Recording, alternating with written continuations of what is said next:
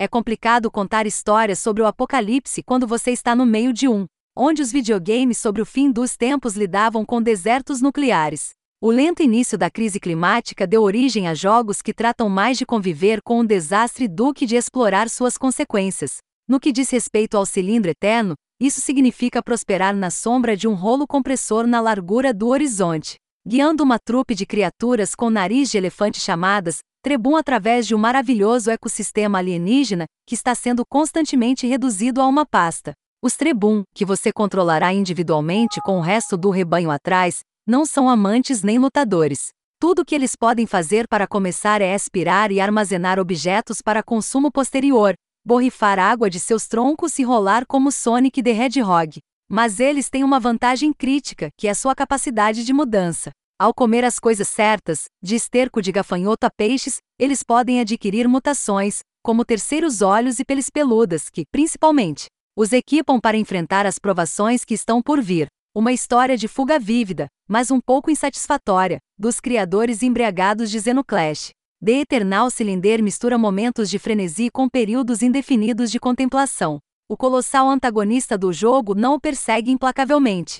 Sua abordagem às vezes é bloqueada por torres que circundam seus arredores em energia azul cintilante, criando um oásis onde você pode forragear, brincar com mutações e mergulhar nas ruínas que abrigam desafios básicos de plataforma, junto com lore e consumíveis mais raros. Você está livre, aqui, para saborear a excentricidade e o esplendor dos designs das criaturas, que remetem às pinturas de Dali, Picasso e Bosch. E variam de serpentes astrais no estilo Jurmungandrer a enormes saurópodes que evocam tempestades de areia quando se alimentam. Existem outros Trebum também, revividos, resgatados ou persuadidos a se juntar ao seu rebanho com os itens certos. Entre as formas de vida indígenas estão os misteriosos servos do cilindro, sentinelas ciborgues cujos holofotes retiram as mutações de quaisquer trebuns pegos em seu caminho. Esses adiamentos encantados são o destaque do jogo, uma oportunidade de se debruçar sobre o mundo como atemborou gavarento, descobrindo que um animal é filho de outro, por exemplo, ou como colocar certas criaturas umas contra as outras. Tudo flui para um compêndio onde as descrições dos itens funcionam como histórias do tipo: exatamente sobre os próprios Trebum, que não são tão novos neste reino como parecem. As paisagens não são menos fascinantes. Campos de gelo rosa e roxo, curiosas treliças de coral e vagens que arranham o céu. No segundo que você quebra a cúpula, no entanto, toda aquela especificidade e cor são esquecidas em uma corrida em pânico para a próxima torre. Outras criaturas deixam de ser milagres da natureza e se tornam obstáculos, para serem assustadas com toques de trombeta ou simplesmente fugir. Depois de escapar, você tem a sensação de olhar para trás para ver o cilindro concluir seu trabalho. Então, você vagueia e experimenta de novo. Pelo menos quando você não está lutando pelo controle. O terreno parcialmente processual do jogo é irregular, e os trebuns não foram feitos para manobras de precisão. A sobrevivência deles depende principalmente da força dos números, como você aprenderá quando ricochetear na rocha errada e se tornar o almoço de algo microgerenciar o rebanho em crescimento e redistribuir o conteúdo de seus estômagos é tão complicado quanto se mover. Você pode pressionar um botão de ombro para alternar para um trebum que está olhando, ou segurar o outro botão de ombro para pular ao redor do grupo em tempo de congelamento. Mas é mais simples arrastar e soltar recursos nos menus.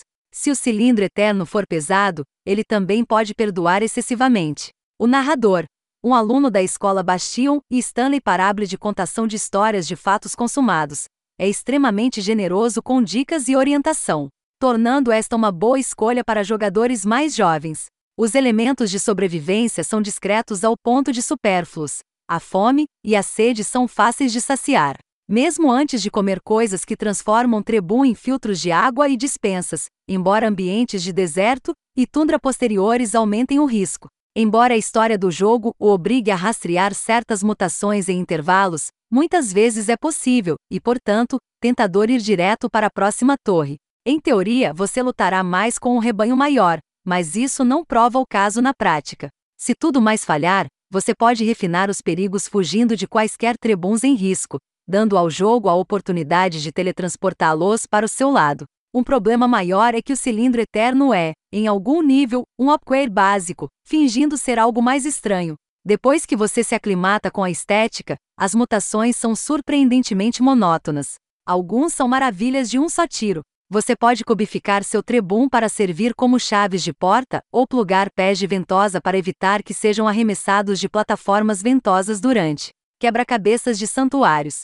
Outros são repetições exóticas de movimentos básicos de outros jogos, joelhos recurvados para um salto mais alto, estômagos de balão para planar, incrementos de absorção de água ou resistência. O menos inspirador de tudo é aquele que permite fabricar uma moeda de cristal, com a qual você pode comprar melhorias genéricas de resistência e saúde em santuários. Os bulldozers cósmicos que se danem, sempre há tempo para fazer compras. Embora perdas ocasionais e encontros involucionários com os servos do cilindro o encorajem a misturar as coisas, você eventualmente é capaz de tornar certas mutações permanentes. Como tal, o capricho e a diversão do início do jogo dão lugar a um processo constante de otimização. Seu rebanho se solidificando em um aparato comercial de fábricas de bombas ambulantes e detectores de recursos no estilo Far Cry. Mutações menos úteis ou que dificultam ativamente, como pele de disco ou talos de olho que prejudicam a visão, são deixadas de lado você pode considerar a crescente ênfase na eficiência como uma provocação. Quanto da diversidade deste mundo, mesmo os elementos menos imediatamente úteis, você pode preservar nos corpos do trebum enquanto se apressa para sobreviver. Mas parece mais que o jogo está sucumbindo às convenções de gênero do que apresentando esse desafio.